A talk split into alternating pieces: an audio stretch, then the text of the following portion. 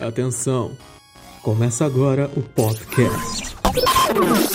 Com quem entende do mundo nerd.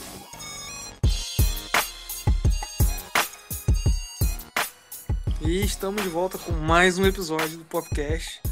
Hoje para a gente falar sobre o último grande sucesso do James Gunn, Esquadrão Suicida. Hoje estou acompanhado, que voltando a fazer uma participação especial aí, a Sara lá do The Close. Oi pessoal, tudo bem? Troiac.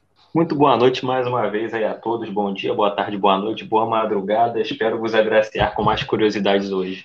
Que elas sejam enriquecedoras para a sua experiência. E o clássico He-Man, conhecido também como 27. Oi, gente, tudo bem com vocês? Estão é, se hidratando? Estão usando máscara na hora de sair?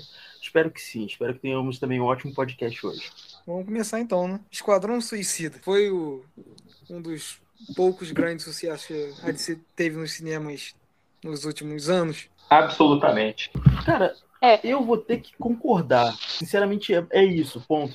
É, eu também concordo. Foi bem surpreendente, assim, tipo, a gente sabe que o James Gunn faz uma coisa interessante, mas mesmo assim eu tava com o pé atrás, né, depois daquela primeira versão apavorante. É, o Esquadrão Suicida de 2016 deixou o nome do Esquadrão Suicida muito sujo mainstream. Eu achei que ele flopar. Eu fiquei surpreso com os números de bilheteria dele e tudo mais, porque eu pensei que ele ia flopar só pelo nome Esquadrão Suicida.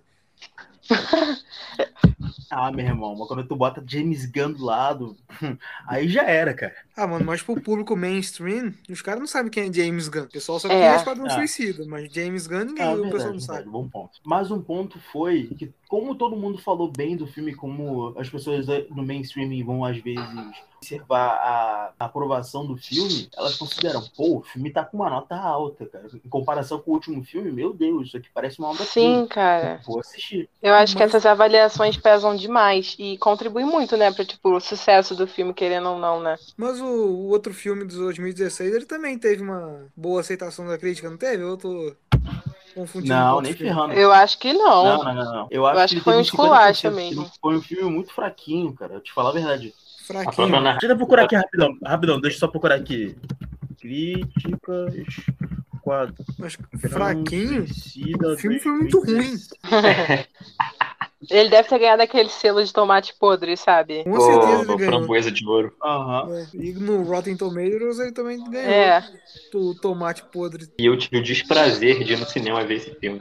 Cara, eu tive o desprazer Cara, eu também. Nossa, eu também vi no cinema, foi horrível. Ó, eu fui dia 9 de agosto de 2016. Nunca me esqueço desse dia. Aí, eu tô falando, 50, 26% no tomatômetro. Nossa senhora, então realmente foi podre. eu lembro de eu ter visto caraca, pessoal falando, tinha um pessoal falando mal, eu falei, pô, não, esse cara só deve estar tá dando, é, metendo pau no filme, mas o filme deve ser bom. E fui assistir na estreia, decepção. De eu fui assistir depois ainda, enganado. Botani viu a Anaconda 4. Cara, eu, eu vou te falar a verdade, olha só. Assim, resolveu Às vezes a gente quer se iludir, cara. A gente quer acreditar que vai dar certo, cara. A gente fala assim, pô, meu amigo falou que não é tão bom assim, mas talvez eu goste. É tipo vodka, tá ligado? Mas aí também provei e vomitei. Tanto filme quanto vodka. Não, é aquilo. A primeira semana, primeiras duas semanas, bomba, todo mundo tem a curiosidade, mas depois que aquilo vai pra internet, todo mundo sabe o que acontece e que não é bom, né? Muito pelo contrário, aí as pessoas não querem mais ir. Aí Cara, já eu vou te falar a verdade.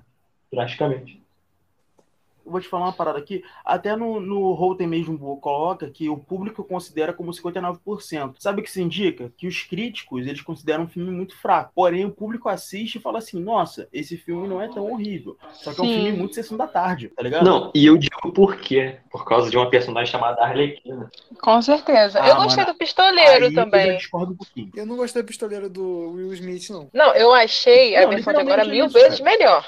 É. Mas assim, não achei tão ruim o do Smith.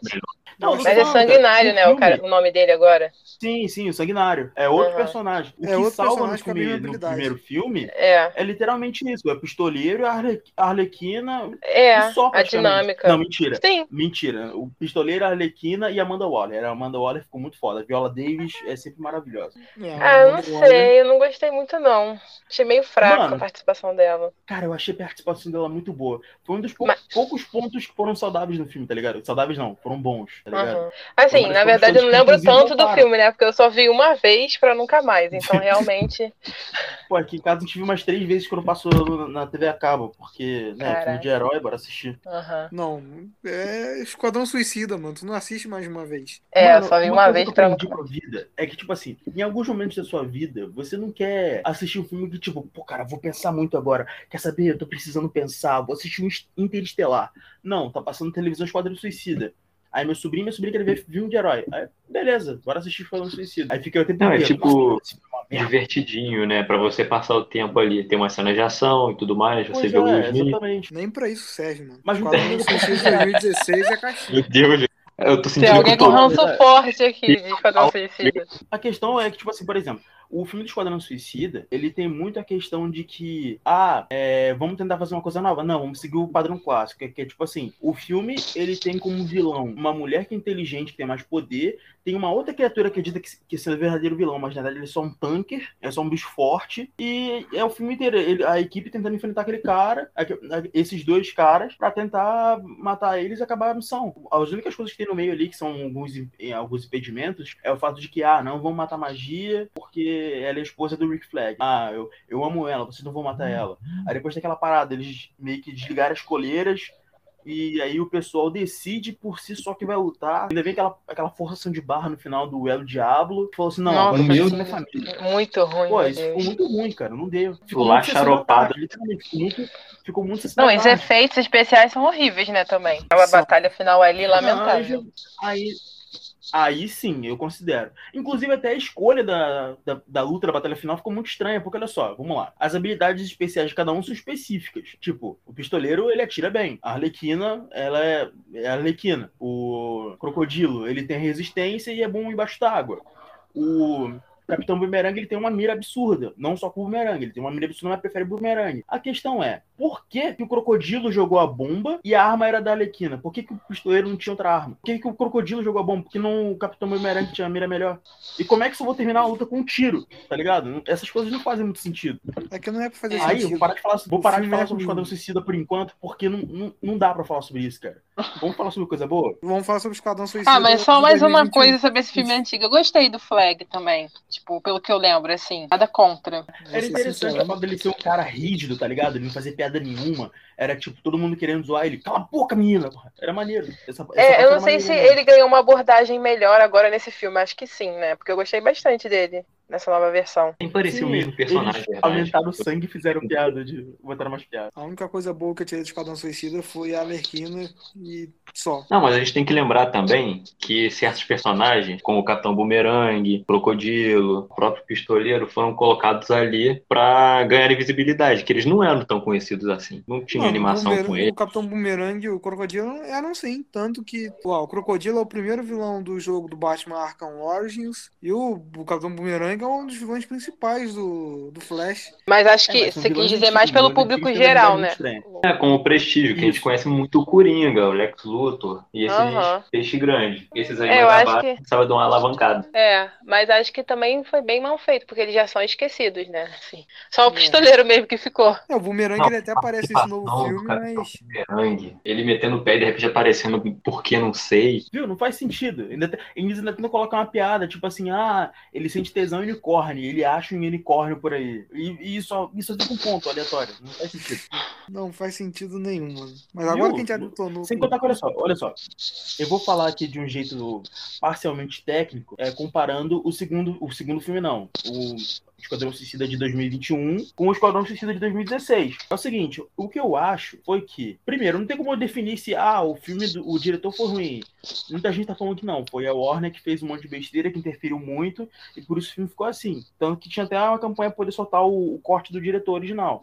É, Mas a ninguém- campanha mas tá sendo feita só pelo diretor. é verdade. Pô, pois é, só, só se importavam com o Zack Tadinho, Snyder. quer Zack Snyder pede alguma coisa, os fãs, sim, por favor, faça Zack Snyder. Faça filme preto e branco, por favor. Mas aí, o, o filme do James Gunn, ele meio que pega esse primeiro filme, refaz ele de um jeito que fica muito foda.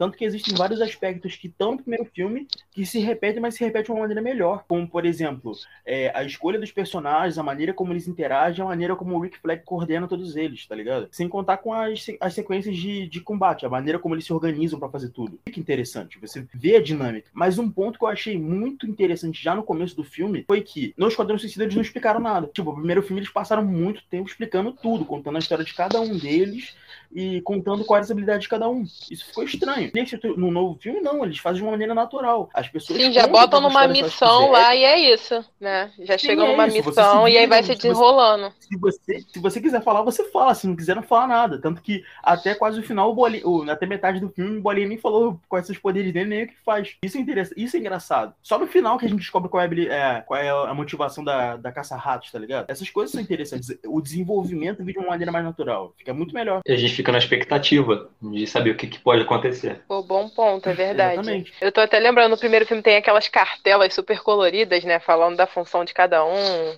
Não tem um negócio é. assim?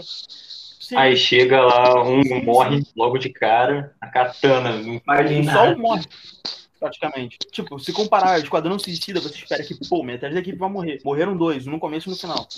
É. Pera, só falando isso de qual? 2016? É. 2016, que esse daí, Amarra, meu Sim. Morreu geral nesse agora. Sim, literalmente, não colocaram nenhuma base no Amarra. Uhum. Um maneiro desse de 2016, só falar assim, ah... Mas falar, ah, foi mal. Eu falar que, tipo assim, no começo de 2016, eles colocaram embasamento em todos. Eles falaram do passado do pistoleiro, da Arlequina e tal. Mesmo que fossem personagens desconhecidos, beleza. Mas, enfim, eles colocaram o passado e colocaram todas as cenas deles sendo presos. O que foi interessante, porque mostraram Flash, mostraram Batman. Nesse filme também achei interessante que nenhum deles foi mostrado sendo preso. Mostraram que eles já estavam lá. Aí, tipo assim, cara... Não fica aquele didatismo chato, é, né? É. Tem que ficar explicando ah, não, lembrei, tudo lembrei. pra todo mundo. Sim, e também não fica com esse fanservice de, ó, oh, vou assistir o filme porque vai ter 10 segundos, vai ter literalmente 10,5 segundos do flash em tela. Nossa, Aí, foi horrível isso. O... Aí o Amarra, que era o. que foi o último cara que apareceu, inclusive ele tava em outra prisão por outro motivo.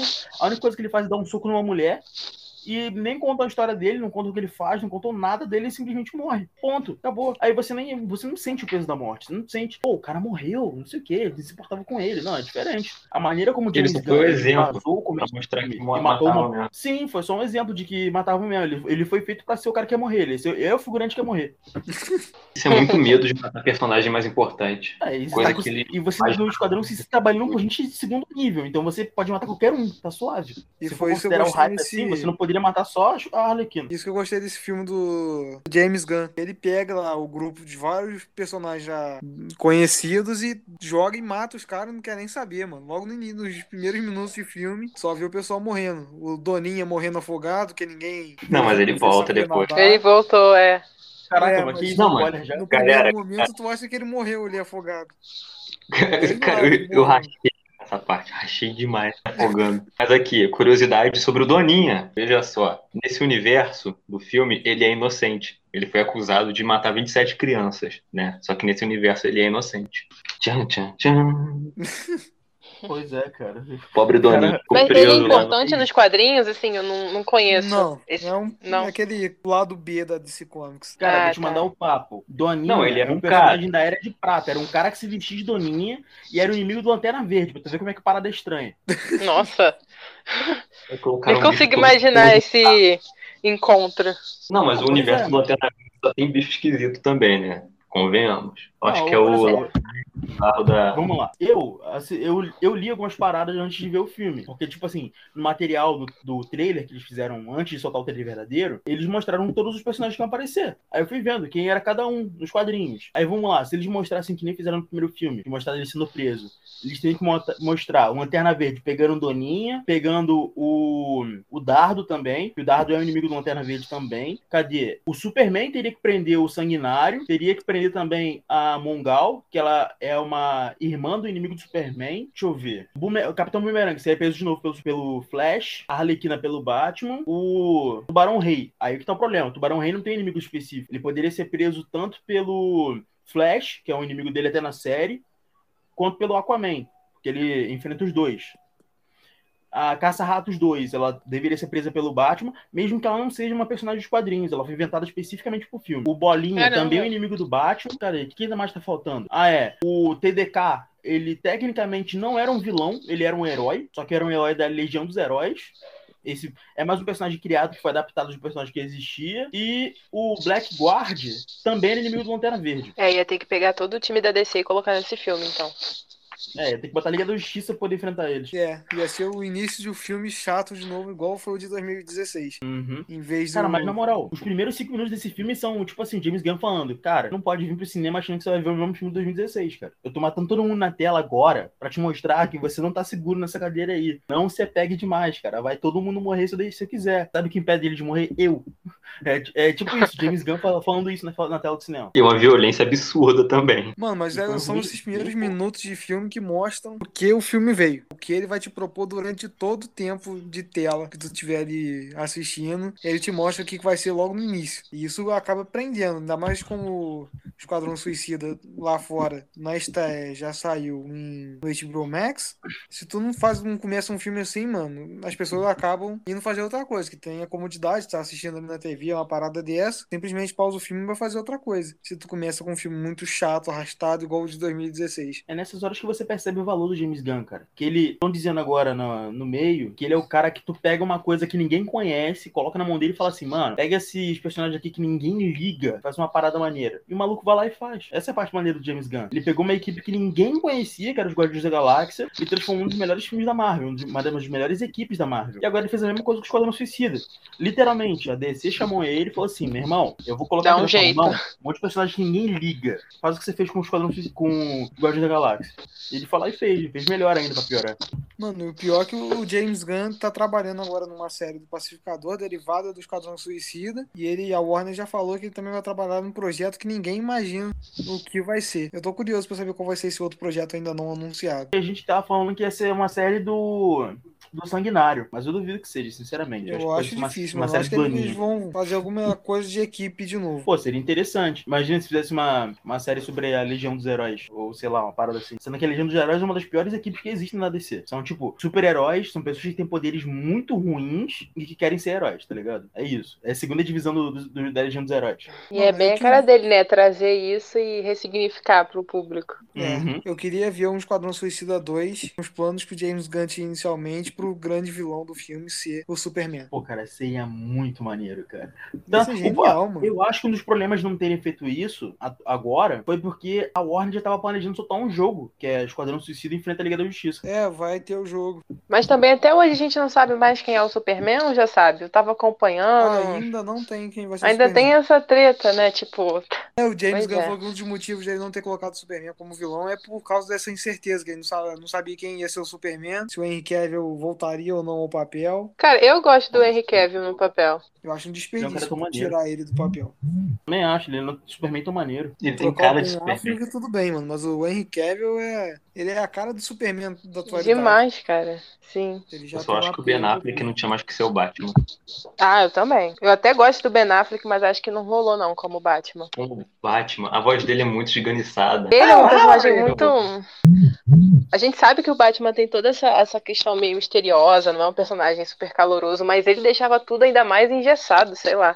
Uhum. É, ele não tava muito bem no papel de Batman, não. Ele tá muito peso morto no filme.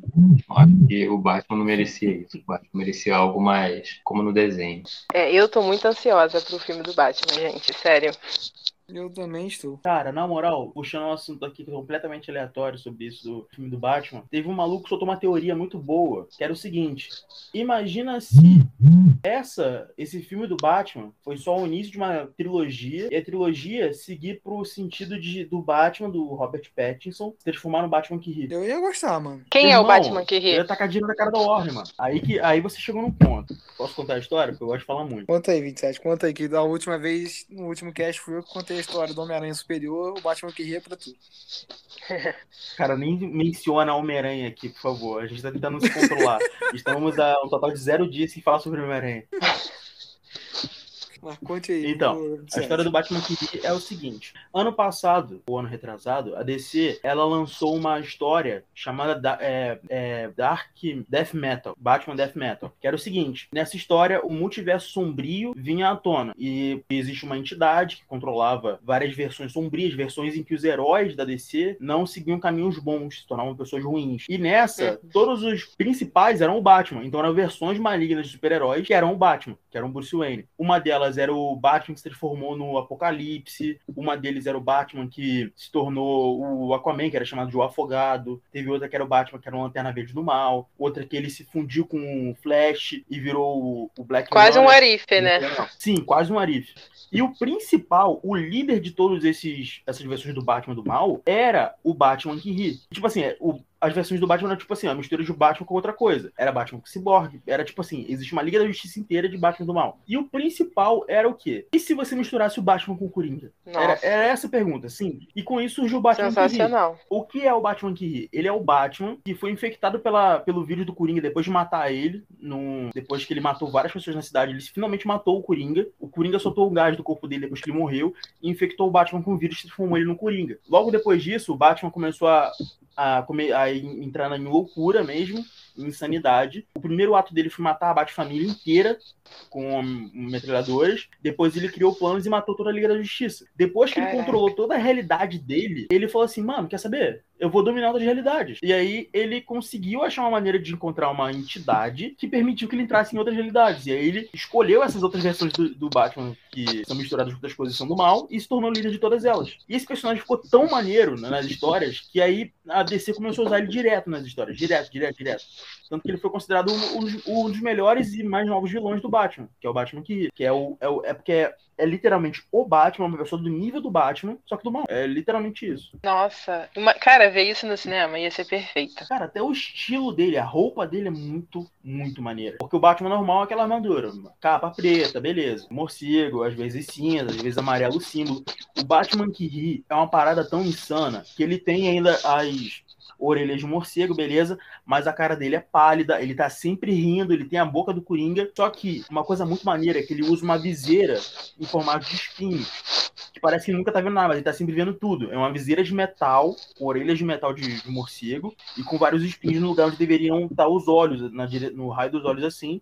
E a roupa dele são vários trapos que ele usa. Pô, é muito maneiro. O, o visual dele é muito maneiro. Sem contar com as outras, várias outras coisas que ele tem. Ele, pra ter noção, ele tem várias crianças que ele sequestrou, colocou o soro dele e viraram um zumbis Robin. E ele usa eles o tempo inteiro pra poder atacar as pessoas.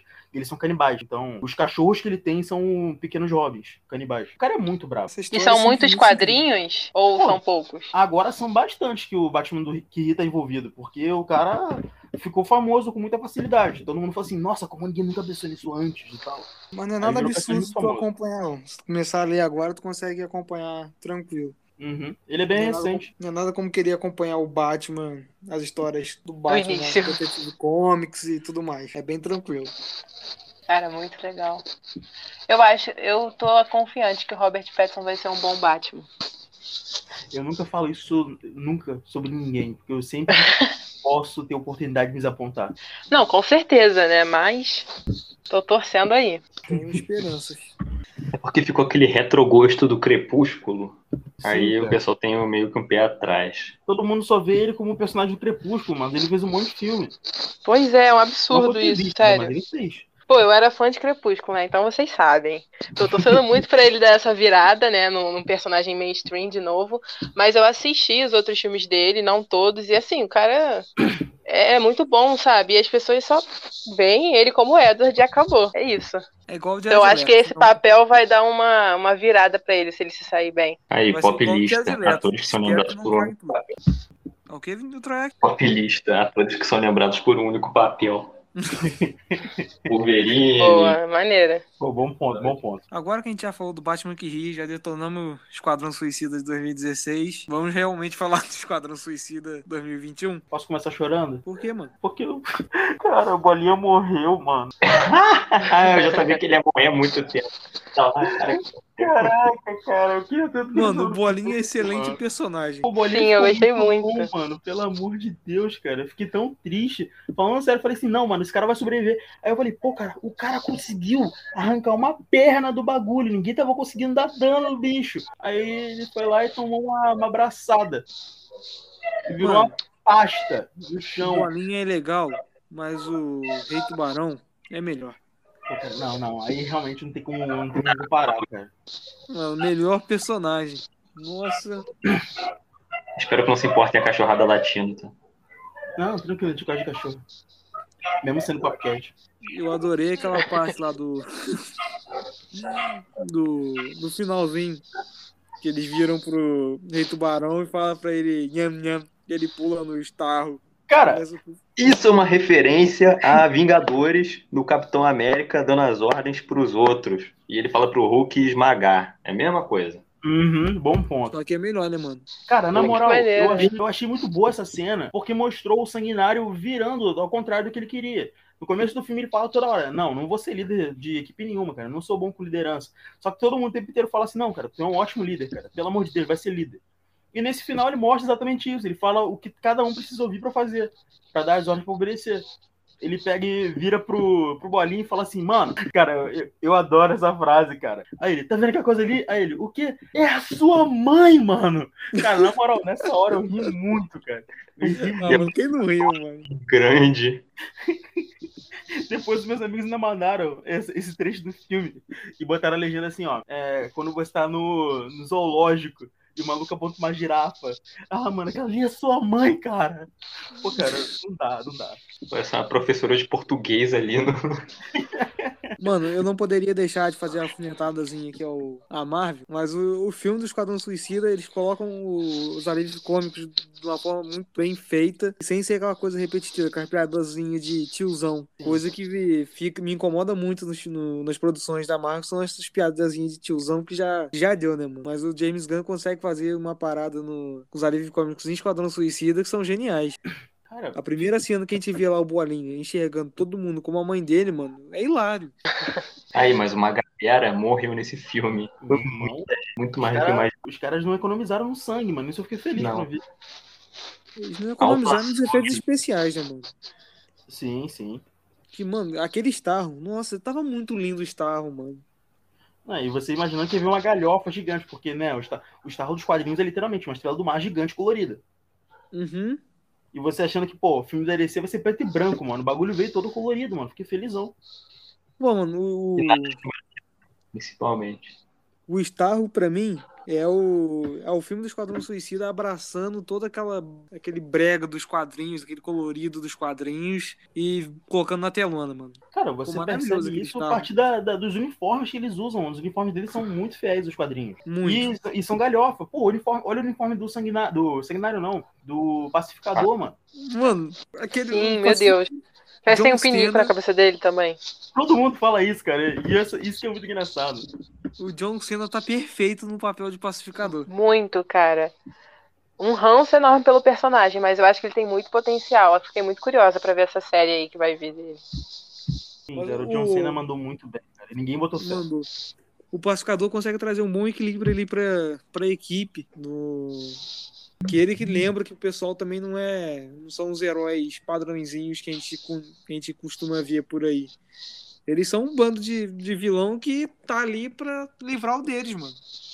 Uhum. Exatamente. Eu só achei que ele ia morrer mais rápido. Existem momentos em que existe anti-heroísmo ali, mas no, no- na base todo mundo é vilão, mano. Não adianta. Sim, mano. Cara, outra coisa que eu achei muito boa foi a jornada de cada um durante o filme, cara. Ficou muito bom, falar a O verdade. desenvolvimento de personagem durante Pô. o filme é muito bom. Tu se apega a cada um dos personagens. Você se pega Eles sabem que demais, cara. Não morrer. dá, cara. Não dá, não dá. Você vê o- a humanização das pessoas ali. Você percebe que todos eles têm problemas e todos eles tentando lidar com esses problemas de algum jeito. Tipo, o Bolinha, ele odeia ser uma pessoa que tem poderes, tá ligado? Ele, ele, na história dele, ele fala que a mãe dele colocou esse vírus nele. Essa essa doença que ele tem. Que ele tem que jogar as bolinhas fora, senão ele morre. Mas no final ele ainda acaba finalmente fazendo o que a mãe dele queria que ele fosse, que é ele se tornar um super-herói. Isso é muito bom, esse arco de desenvolvimento. Ah, cara, eu não vou, eu acho não vou mencionar o- todos, vou mencionar.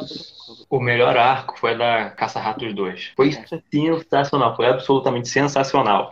O, a questão dela com o pai dela falando dos ratos, que é um ser tão desprezado, é, se unindo contra um grande opressor que foi o vilão e tudo mais. Eu acho que isso fantástico no filme. Foi o, Sim. pra mim, foi o ponto alto. O, o arco de evolução também do Rei Tubarão também é muito bom, mano. Que ele começa todo inocente e ele só quer ter amigos, quer se, se sentir aceito no meio em que ele tá. É, e tipo assim, se você pensar no público geral, tipo assim, eu gosto muito de super-herói, acompanho os filmes, mas eu não leio quadrinhos. E eu fiquei assim, cara, um tubarão gigante, meu Deus do céu, será que vai rolar? E ele convence a gente, sabe? Aquela coisa que vocês estavam falando, da humanização. É muito legal porque a gente consegue, tipo, se apaixonar por um tubarão. E é isso, tipo, muito legal. E é o Stallone. demais. Pior de tudo que é o Stallone, cara. Caraca. Essa é uma curiosidade. Aí, falando em curiosidade, vocês já viram a série do Flash? Todo Já. mundo já viu? Tipo, Não, só vi Arrow. Você em algum momento você já viu a foto do Tubarão Rei na série do Flash? Não. Eu acho que não. Porque, tipo, ele aparece na série do Flash. Aí você vê, você compara. Eu vou botar, eu vou mandar a imagem pra vocês. Calma aí, eu vou procurar aqui e vou mandar o link pra vocês. Tá. Mas os efeitos do Flash são horríveis, né? Então, eu acho que deve É, ser uma coisa bem do diferente. É Fica muito mais ou menos, fica muito mais ou menos. Não, mais ou menos não, fica bonitinho. Eu vou te falar a verdade, fica bonitinho mesmo. Vou te mandar aqui o link pra vocês no grupo. Mas não chega nem perto do Tubarão Rei do Esquadrão Suicida, mano. Sim, não, mas aí que tá o ponto, cara. O Tubarão Rei do Flash é um maluco trincado, mano. É um maluco de dois metros e meio de altura, mano. É um monstro de músculo e ódio. Aí quando você vê o Tubarão Rei do, Tuba- do Esquadrão Suicida, você fala, cara, mano, o cara tem pancinha, velho. Mano, que Tubarão ele Rei continua escroto. maneiro, ele, ele continua forte pra caraca. Você- tipo, a, a Amanda Waller fala mesmo no filme, cara, você não vai conseguir matar ele, cara. Ele é, o- ele é o membro mais forte da equipe. Não adianta, você não vai conseguir. O cara é muito Ele é forte. o Hulk mesmo, igual a gente falou ainda há pouco. É a representação do Hulk. Sim, exatamente. Ele, ele É, o cara é quase imortal. Achei várias vezes que ele ia morrer ali, mas não. A única coisa que deu dano nele foi aquelas, aquelas água-viva piranha do caramba. Aliás, o Judas foi tão filho da puta. Pô, mas isso é a prova de que ele realmente só queria amigos. Tem hora que ele tá ali vendo esses peixes esquisitos, esses peixes piranha aí. Oh, É. amigos tão burros quanto o Nanau, e uma coisa assim. Cara, na moral, nessa hora eu, eu, quase, eu quase chorei mesmo, cara. Eu fiquei feliz. Ah, mano, mas essa parte foi tão bonitinha. Cara, Eu você achei sabia. que ia matar o pacificador. Pô, sério? Tava dando uma patada diferente. Pô, ele fez o pacificador de massinha, cara. Cara, foi muito fofo essa cena. Aí o pacificador. É, até que ficou bonitinho, não sei o quê. Essa cena ficou muito boa. Aí, vocês sabiam também que tem algumas cenas que são. que agora divulgaram, né? Porque toda hora alguma coisa vaza. Existem várias cenas excluídas do filme, necessariamente. Algumas dessas cenas são de desenvolvimento do Tubarão Rei, mostrando que, por exemplo, cena que eles estão passando de ônibus pela cidade, o Tubarão Rei ele fica olhando pra um casal que tá na porta de uma casa. Aí também tem uma cena exclu- excluída, que é o Tubarão Rei sozinho brincando com duas crianças de carrinho. Aí você percebe o quanto que, além dele ser inocente, que o, ele mesmo sabe que ele nunca vai se encaixar nesse mundo. Então, existe esse conflito, que não é dito no filme tanto, de que ele sabe que não vai se encaixar em lugar nenhum. Ele tem esse problema, mas ele nunca fala. Tanto que vendo as curiosidades do filme assim, você vê que o filme que ele tá. O livro que ele tá lendo no começo do filme, de cabeça para baixo, é um livro sobre como. Tipo, é questão da interação em sociedade. Que ele não consegue fazer. E meio que ele não É. consegue se expressar também. É, e a caça-rato tá aí pra ser esse contraponto, né? Pra também ajudar a humanizar o que ele pensa, o que ele sente, a ensinar. Né, no começo você acha que ela é muito burra, porque ela ia morrer na mão dele. Todo mundo fala assim, não, mano, nessa hora que ela dá a mão pra ele, vão morrer do braço dela. Ah, mano, mas a cena que eles pegam lá, ele com ela no- levantada, quase engolida, é, é incrível. Eu adoro aquela cena. Ah, você tem um sono pesado e tanto, né? Cara, é engraçado que a caça-rata tá dormindo o tempo inteiro, mano. Sempre que tem oportunidade, ela tá dormindo. É, mano, isso aí é a gente na vida, né? Uhum, se, eu Tem uma fosse, oportunidadezinha já tá dormindo. se eu fosse um super-herói, seria exatamente igual a caça-rata. Eu estaria dormindo em qualquer momento. Mano, mas é muito maneiro como esse grupo disfuncional consegue é, fazer os personagens se sentirem parte de alguma coisa. O certeza. Rei, o Tubarão Rei, ele tava querendo ser aceito e ele consegue achar isso nesse grupo disfuncional que é o Esquadrão. A Caça-Ratos também, que tava sozinha no mundo, começa a se sentir parte de alguma coisa. O Bolinha também. O Pacificador e aquele outro maluco que não. Que outro maluco? Tem o Pacificador e tem O Milton. cara que entrou no lugar do pistoleiro. Esqueci o nome Caraca, dele. mano, saudade do Milton, velho. Pô, de novo você me fazendo chorar, cara. Para com isso. Quem é o Milton mesmo? Exatamente. Pobre Milton. Pobre Milton, cara. Ninguém se importa com o cara. Eu juro pra você que eu reparei que ele tava junto com a equipe, entrando no prédio. Eu juro pra você, eu, eu vi, tava eu e minha irmã no cinema, eu vi e falei, cara, o, olha o cara ali, mano, o motorista pegou uma arma, tá seguindo Ah, ele. ah, eu lembro, eu lembro, eu lembro. Agora eu lembrei. Ah, não, não, ironicamente, você tava querendo saber que era o Milton. Não, é, é. Tá vendo? O Milton cumpriu o seu papel. Caraca, mano. Tava Não, mas essa, essa sacada deles foi muito boa, mas eu também tinha reparado que ele tinha entrado, tanto é que eu fiquei, cara, esse cara tá pedindo pra morrer, né? Não é possível. Eu falei, cara, esse maluco vai ser o morrer também. Alguma vou coisa- falar a verdade, mano. Ele entrou lá, mas ninguém tava se importando realmente com ele. Sim, tanto é. É. que ele ficava sempre atrás ou ia na frente, tipo. Cara, foi engraçado que, tipo assim, separaram as equipes pra todo mundo fazer as paradas e ninguém se ligou que ele tava seguindo a a equipe subindo pro poder botar explosivo. Ninguém percebeu isso. E foi muito engraçado. O único que reparou foi o Bolinha mesmo. Aí é engraçado que, tipo assim, todo mundo poderia reagir de qualquer maneira. Tipo, cara, tudo bem, ele morreu. Aí o Sanguinário, mano, desde quando você tem esse relacionamento tão profundo? Cara, eu comecei a rir nessa hora. Não dá pra não rir. Mas aí vem a pergunta, mudando um pouco o rumo. No do filme, a primeira cena, tem o esquadrão, o grupo de distração que foi, foi enviado pra morrer, e tem o grupo principal. Por que, que a Arlequina, que é tão perigosa assim, foi no primeiro grupo, que era só pra distração? Meu irmão, Pra fazer essa, o papel, né, mano? De distração, realmente. Não, mas ela foi enviada pra morte ali. Tem gente que Ali aponta realmente Mano, que ela realmente aponta isso ela como um é- erro, na real, na real, sabia? Porque a Amanda Waller, ela se importa tanto, ela se importa com o Rick Flag. Por que, que o Rick Flag foi mandado pra equipe que ia morrer, mano? Exatamente. Isso Porque, pra mim não tem verdade, sentido algum. A Amanda Waller não se importa com ninguém, mano. Ela só quer a missão concluída. Ela se importa com os Estados Unidos. É, mas você pensa assim, pô, beleza, ela não se importa, mas por que, que ela mandou então o esquadrão é, recuperar o Rick? Tá vendo? É é Você tem um ponto. Você tem um ponto. Ele Mas aí um também eu acho que é mais uma coisa também, tipo, ah, o cara já tá envolvido nisso de Esquadrão Suicida, é um líder, arrumar uma pessoa igual vai ser bem complicado, né? Então vamos salvar Uhum. o cara. Eu, Eu acho acho- que é mais por esse lado também. É, tem isso e também tem o ponto de que, pô, não precisa, eles não precisavam de dois líderes na mesma equipe. Que o Sanguinário já era o líder da primeira equipe. Da segunda, quer dizer. A primeira já era o Flag. Não tinha como você mandar outra pessoa e, não, e o pessoal não, não ficar medinho achando que já ia morrer de cara, tá ligado? O Flag tava com a Arlequina, eu não tô lembrando bem Tava agora. com a Alequina. Tá. Ah, tá. É, no tudo início, assim, achei meio estranha essa divisão que fizeram da Arlequina, porque são meio que duas narrativas paralelas, né? A dela e a do Esquadrão, mas depois acho que ficou Não, boa. fica tudo bem dividido, na verdade. São três pontos. É a Arlequina, Rick Flag, que não é mostrado nada dele, só, só mostra ele resgatando ele, e a Uhum. equipe B mesmo. Mas, mas tipo assim, dali questão quem sobreviveu, Hum. dali quem sobreviveu foi só a Doninha e a Arlequina. Que até o Rick Flag morreu. Não, eu vou te falar uma coisa agora que é bombacha, cara. Nem você tinha essa curiosidade. Diz pra mim, hein? Eu não sei. Existe outro membro da equipe A que sobreviveu, só que não foi mencionado. O James Gunn falou depois, quando perguntaram pra ele. Quem? Foi o TDK. O cara Quem? que tira os braços, de- o cara que tira os braços, ele sobreviveu também. Meu Deus! Sério? você, ele Meu sobreviveu. Deus. Tanto que Que na, loucura. eles falam que ele morreu e tal, mas só porque os braços dele foram destruídos, ele entrou em hemorragia, mas ele não morreu. É, cara, ele. É, Complicado. como explicar? Ele foi baleado nos braços, né? Porque os braços lá foram pra fazer carinho nos caras lá na frente. Porra, Mas esse cara era muito burro, mano. Por que ele pegou duas armas e foi atrás deles dando um tiro na cabeça? Não, mas que poder é esse? Que Cara, na poder é esse? O braço é foi humano. muito lentamente. Cara, foi muito. Cara, era um poder tão mais ou menos, mas o cara podia usar, cara. Nos quadrinhos é pior, porque nos quadrinhos. Cara, ó, habilidade eu acho dele que a de arrancar Doninha era mais perigosa. É, a Doninha era. era... Numa luta acho que a ganhava, cara. Também. Os caras também é né? Cara, eu vou te falar a verdade, nos quadrinhos é pior, porque o poder dele dos quadrinhos é pegar o braço dele e tirar do- o- um braço e usar como porrete. No filme foi melhor pra ele ainda, porque ele tinha um braço e ele conseguia controlar telepaticamente, beleza. Mas, porra, Ah, ele, esse cara. burro. Ele podia ter pegado uma arma, sei lá, mano. Poder. Mas ele ficou, ah, vou dar tapinha na cabeça das pessoas aqui. E era um tapinha ficou mesmo. cara. O cara é figurante, mano. O cara é figurante. Figurante, Não, mas cara. pelo menos o poder dele. Normalmente ele entra naquelas listas de piores poderes de todos os tempos. Sim, ele Sem tá. dúvidas. tá sim. Aquelas listas que tem lira propriamente, levitação um centímetro, super força pra Ai, conversar com um pote de azeitona.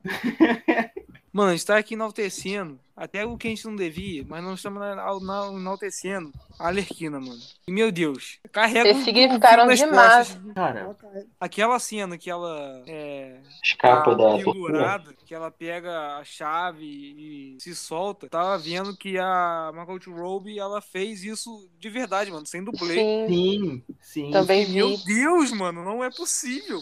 É possível. É, pelo jeito é, mano. É só fazer muito pilate. Não, e deram uma ressignificada nela, né? Tipo, do primeiro Esquadrão Suicida super sexualizado e agora totalmente diferente. Sim, Gostei muito. Exatamente, Tipo, exatamente. eu ainda não vi Aves de Rapina, né? Então. Tá perdendo nada Bom. não, sabe? Engraçado, teve gente que gostou e teve gente que não gostou, né? Então eu não sei. Eu tenho, meu, eu tenho sérios problemas com esse filme. Ó, eu te falar, eu nem vi, mas eu acho que essa mudança que tem do tom da Arlequina vem depois do Aves de- Rapina. Sério? Com Exatamente. certeza. Porque a diretora é mulher e teve todo um movimento, né? Desde que a Arlequina foi lançada, assim, né? Dessa hipersexualização dela. Então, Uhum. foi muito legal ver essa virada. Cara, e tipo assim, ela ficou. É, é, bem aquela frase mesmo, sexy sem- sem ser vulgar. Sim, exatamente. Foi isso, ficou muito bom. E não é perdeu a essência da personagem, sabe? Não! Não, ela, tá, ela continua maluquinha. Ah, é. Exatamente. E ficou ainda mais apelona ainda, porque, pô, cara, ela derrotou um exército sozinho. Eu tava, eu tava vendo um pessoal, pessoal não, eu vejo alguns vídeos do YouTube de análise, de gente falando que tem erro no filme e tal. Aí tem gente que fala assim, mano, qual é o sentido do Esquadrão Suicida, desse Esquadrão Suicida? Por que que tem três pessoas com o mesmo poder? Aí eu, ué, como assim três pessoas com o mesmo poder? Aí o cara falou assim, ah, porque, pô, tem três super soldados na equipe, três com a habilidade de atirar bem. Aí eu, ok. Aí depois ele fala que é o Sanguinário, que tem a habilidade, que ele é treinado como um super soldado, o Pacificador e a Arlequina. Ela sozinha com duas armas consegue matar o exército Pô, ela inteiro. deu um show. Sim. Mano, olha aqui, ela dá uma de Rambo, né, mano? Vamos falar a verdade. Meu irmão, Muito rampo. eu pensei, pô, depois que ela pegou a lança, largou a arma, ela vai tomar um tiro. Não, mano, os caras chegam perto, mano, pra ela empalar. É, mas porém, ninguém acerta um tiro de dois metros ali, né? Vamos combinar. Cara, na moral, o soldado Tinha muito- pelo menos que eu contei ali que chegaram essa distância dela e conseguiram errar o tiro. Cara, eu vou te falar, o poder do protagonista é uma coisa tão complexa, cara, que nem eu sou capaz de. Cara, Poder de mais de 8 mil, mano. Pô, cara, ser eu abençoado com o poder do protagonismo, o maior poder de todos. vou renascer num mundo qualquer, mano, nem que seja num ICK de anime, eu quero ser protagonista, cara, porque na moral, Ninguém atinge. Se atingir, eu sobrevivo. Mano, mas a. A Margot Robbie lá, que ela faz, as caras que ela faz quando ela começa a ficar meio boladona no filme, dá até um arrepio no cara. uhum. É muito bom, mano. Mas aí, cabe comparação com a Viúva Negra? A Lerquina coloca a Viúva Negra no bolso, mano. cara, Que isso, eu não comparar sei. dá, cara, só que dá. Eu digo pelas É. habilidades específicas. Cara, eu acho que a Arlequina Hum. sobreviveria àquela queda lá em Vormir, hein? Ih, Ah, será? é. Eu acho que sim também. Jogou no ventilador. Sei lá, parece que ela tem umas tiradas assim, sabe? Mano, Primeiro que aquela queda da em. Vormir foi, sério, aquilo ali, sinceramente. Ai, Ah, que revolta, mas tudo bem. direto, Mano, sabe? a queda é mais ridícula que o filme. A Viúva Mas, porém, com todavia, entretanto, apresenta argumentos do porquê a Arlequina é uma personagem melhor do que a Viúva Negra. O papo. Ela é mais engraçada, ela é mais protagonista. E as cenas dela são muito mais divertidas. Ela É, rouba mas é porque são ela, né? personagens diferentes, né? Tipo, a construção, Não. assim. Sim, eu digo Ela- porque elas são meio que equivalentes num universo e outro, sabe? Sim, elas estão ali entendi. com mais ou menos o, o mesmo papel. E a, Não, é, a com Arle- certeza. A Alerquina tem muito mais espaço de narrativa. E ela tem muito mais presença também. Quando a Margot Robbie entra na, em cena, ela rouba a cena pra ela. É, ela é quase a líder também. Já a Viúva Negra fica de escanteio e quando ganha o filme ainda é ruim. Então, assim, difícil, né? É, isso ainda pegou leve. merecia mais, merecia mais. Demais. Cara, Eu tava vou vendo uma falar- publicação. Foi mal. Não, Não, é só, tipo, não sei se vocês, quem assistiu o filme, né? Que eu tava lendo uma publicação, ainda não assisti Aves de Rapina, como eu falei. Mas o pessoal tava falando, né, que Esquadrão Suicida ofuscou Aves de Rapina. Porque é basicamente a mesma ideia, mas por ser mulheres protagonizando é, um filme tipo Esquadrão Suicida, ele foi totalmente ofuscado e ainda lançou Esquadrão Suicida. Então, assim, não sei quem assistiu se vocês concordam, né, com isso. Pra mim, os problemas de Aves de Rapina estão muito além disso aí, mas tudo bem. Eu acho que as perso- as personagens são muito mal desenvolvidas. O vilão, eles desperdiçaram um baita de um vilão, que é o Máscara Negra. O roteiro do filme é muito ruim, pra mim. Uhum. Eu não assisti o filme, eu não vou argumentar hoje, não. É.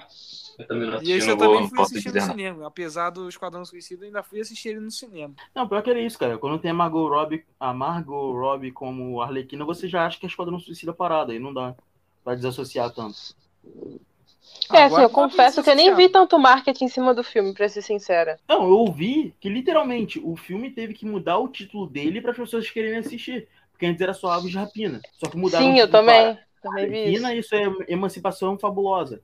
Aí as pessoas começaram a querer assistir. É, Bom argumento. o marketing foi feito em cima da Margot Robbie, né? Pois Se é. bobear, muita gente nem sabe da existência desse filme, então. Caraca, pior que não tá Eu não errado. sei como que ele foi de bilheteria, não. É, também não. Acho que foi bem mais ou menos. A Margot Robbie trouxe um pouquinho, os cofres da Warner não estão vazios, eu posso garantir isso. É, mano, se tivesse vazio, eu não teria voltado com um terceiro filme, né? Não, agora, o ponto é que, tipo assim, ela pode ter feito um filme ruim, mas o personagem que ela faz é muito. encaixa muito bem nela. Aí as pessoas não É, vão mano. tirar ela desse papel por enquanto. O filme em que ela estava inserida era ruim, não a Pois é. personagem. É, assim como foi o Suicida trabalho um, que ela fez não foi ruim.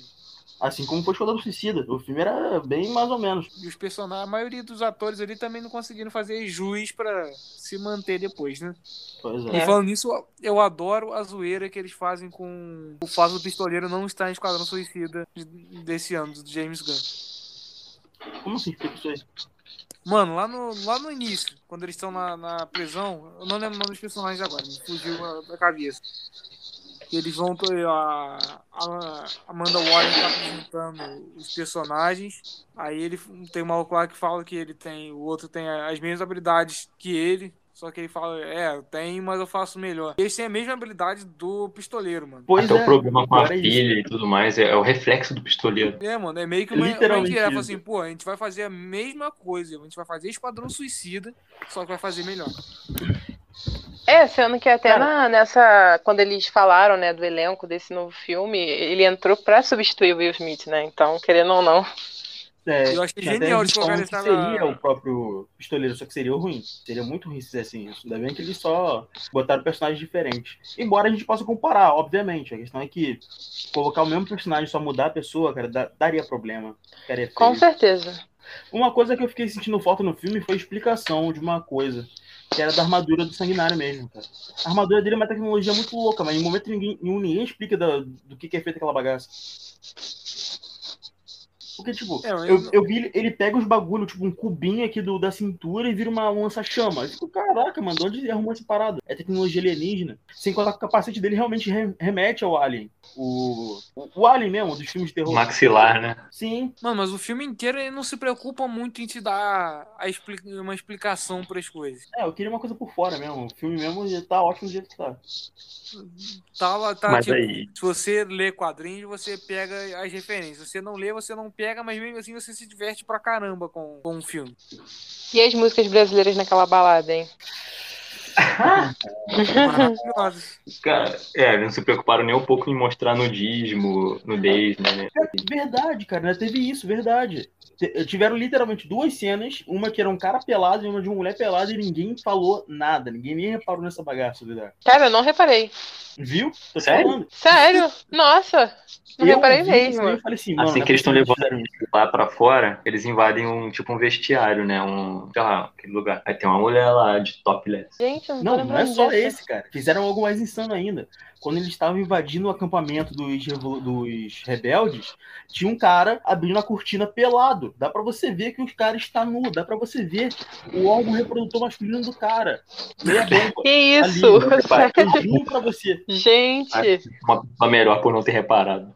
Viu? Tá É, vendo? eu também- falei essa assim, parte eu caralho. não reparei, não. Ainda bem. O pior, é, é- o pior que eu também eu reparei que, tipo assim, quando aparece um cara pelado, o filme fica com censura mais 18. Quando aparece uma mulher fazendo topless, censura 16. Acho isso meio escroto. É, mas é, o universo é um lugar muito estranho. Os humanos criam regras muito estranhas. Enfim, a questão é que essas duas situações, elas são naturais. Não é forçado, não é que nem filme de terror. Tem que ter a cena de alguém se pegando, alguém tomando banho, tá ligado? Foi uma- um momento Dentro do contexto que tá inserido, faz sentido até. E aliás, de novo nessa cena da, da boate, eu, eu fiquei em dúvida de que música era tocando. Aliás, tem dois momentos que tocam música brasileira, na, na boate e no, no rádio da Sol Sória também toca. Até porque ela é brasileira, né? Ela é a Sônia, é, Sônia Braga, se não me engano o nome dela. Mas aí, cara, eu, eu- não conhecia as Fala. músicas, mas eu reconheci de ter ouvido de algum lugar. E eu, gente, é isso mesmo que eu tô ouvindo? Aí minha amiga, cara, é aquela cantora. Aí eu, ah, tá, então é isso.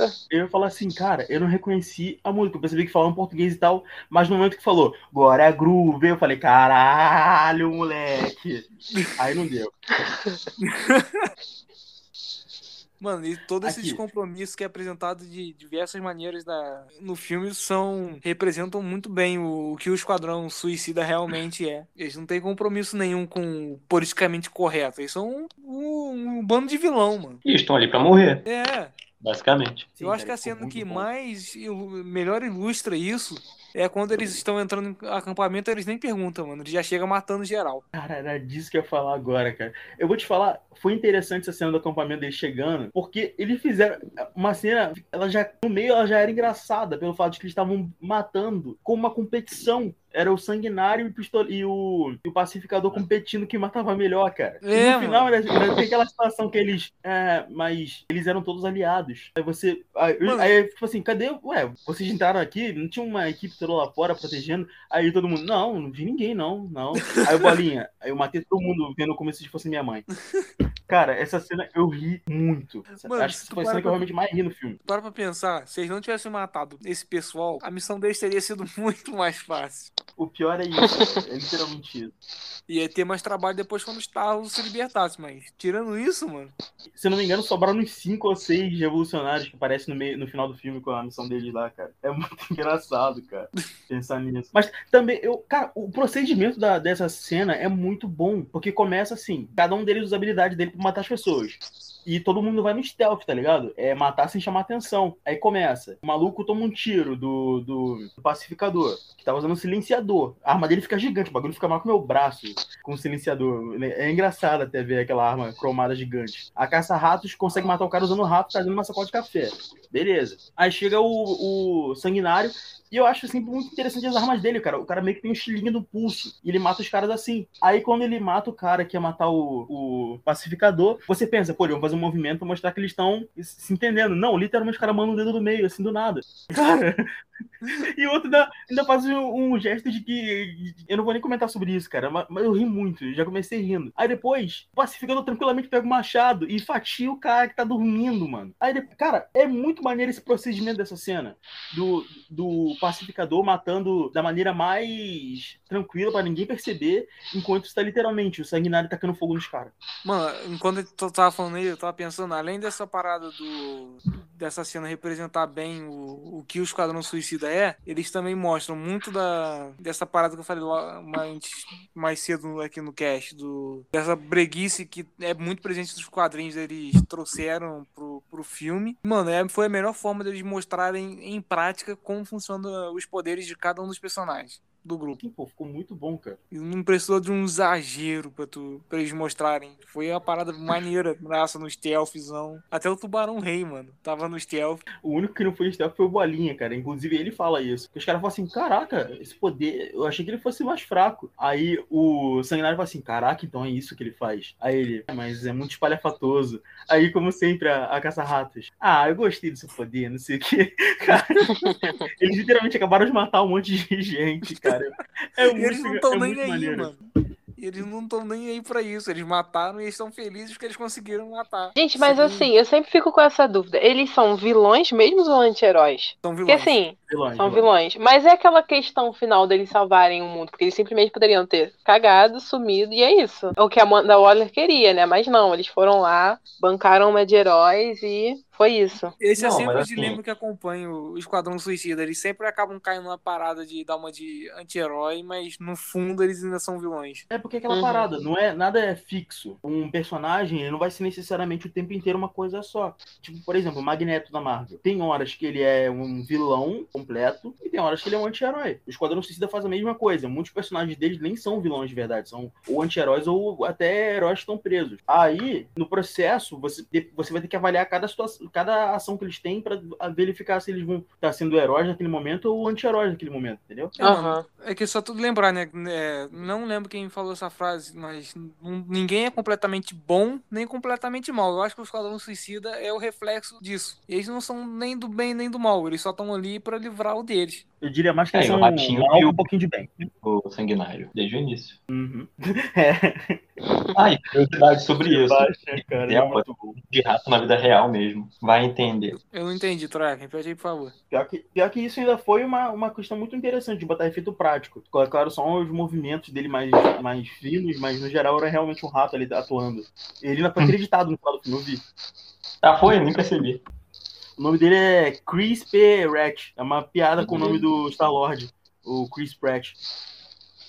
Aliás, uma parada é que eu, que eu percebi, inclusive, nos filmes antigos do James Gunn, que eu- uma vez eu fui ver um, um filme de terror que era que ele dirigiu. Cara, eu vou te dizer pra você que o James Gunn é um grande cabide de emprego, cara. Ele é um grande o quê? cabide de emprego. Tô te falando pra você. Porque assim, o cara, ele pega sempre a mesma equipe e coloca ela em todos os projetos que ele tem. Você percebe que no filme tem o mesmo ator que faz o que faz o Yondo, tem o irmão dele que faz dois papéis, que inclusive ele era o braço direito do Yondo no Guardiões da Galáxia, que é o, o esqueci o nome do irmão dele agora. Ele fez os movimentos de Doninha e ele ainda fez uma pontinha como um homem calendário durante o filme, no começo do filme. Mas quem? A atriz que faz Amantes, ela aparece no, no- na cena do bar, mas quem? Caraca, nesse momento agora eu não, não consigo É, lembrar mais aquele ninguém. cara que faz o Yondo, não- nunca me recordo o nome dele, eu achei que ele ia ser importante pra história. É, Todo mundo achou. Também achei.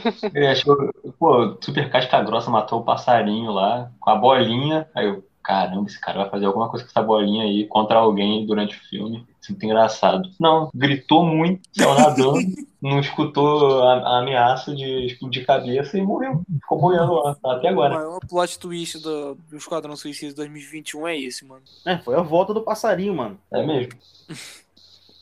E o que, que vocês acham? Vocês esperavam a morte do Flag? Cara, Eu não esperava. Eu também não. eu nem pensei sobre isso. Eu tava esperando a morte do Bolinha e do Pacificador. Esse eu sabia, eu tinha certeza absoluta que eles iam morrer. pô, cara, eu queria tanto que o Bolinha não morresse, mano.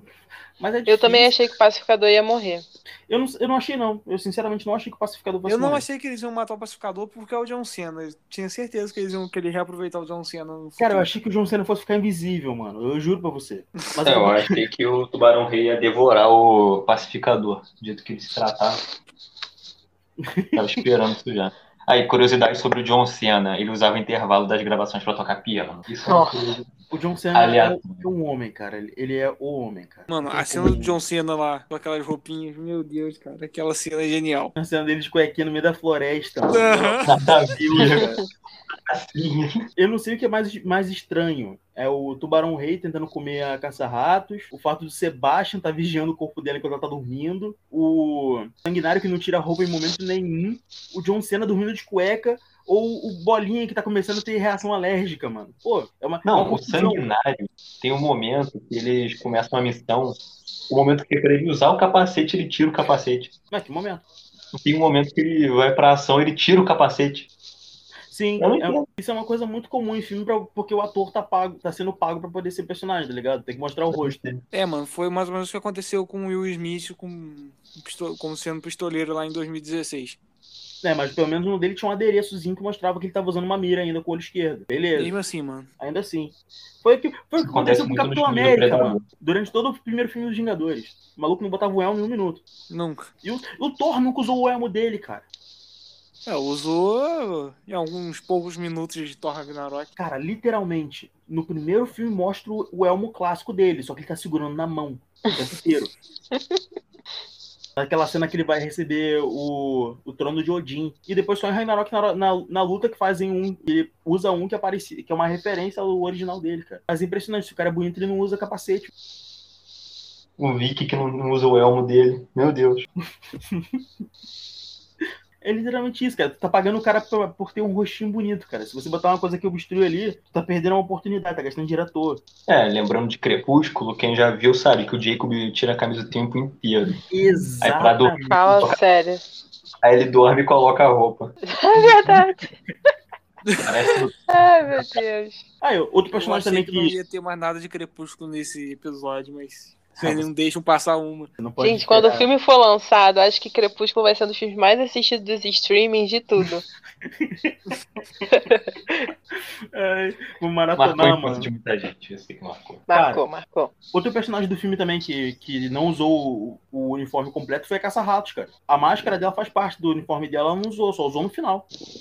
Ah, mano, tem que aparecer o rosto, né? Tô te falando. Não tem jeito, tem que Agora- aparecer o rosto. Agora voltando pro Crepúsculo só rapidinho. Vocês viram que tem um livro novo, que é literalmente a visão do Edward? O quê? Lançaram um novo livro de Crepúsculo, que é a visão do Edward. Sobre Mano.